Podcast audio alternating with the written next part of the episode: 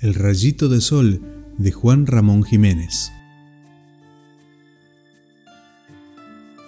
Al niño chico lo ha despertado en la cuna un rayito de sol que entra en el cuarto oscuro de verano por una rendija de la ventana cerrada. Si se hubiera despertado sin él, el niño habría echado a llorar llamando a su madre, pero la belleza iluminada del rayito de sol le ha abierto en los mismos ojos un paraíso florido y mágico que lo tiene suspenso. Y el niño palmotea y ríe y hace grandes conversaciones sin palabras consigo mismo, cogiéndose con las dos manos los dos pies y arrullando su delicia.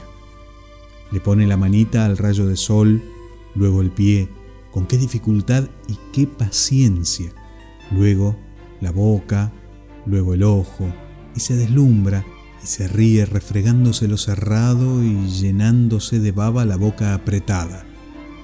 Si en la lucha por jugar con él se da un golpe en la baranda, aguanta el dolor y el llanto y se ríe con lágrimas que le complican en iris preciosos el bello sol del rayo.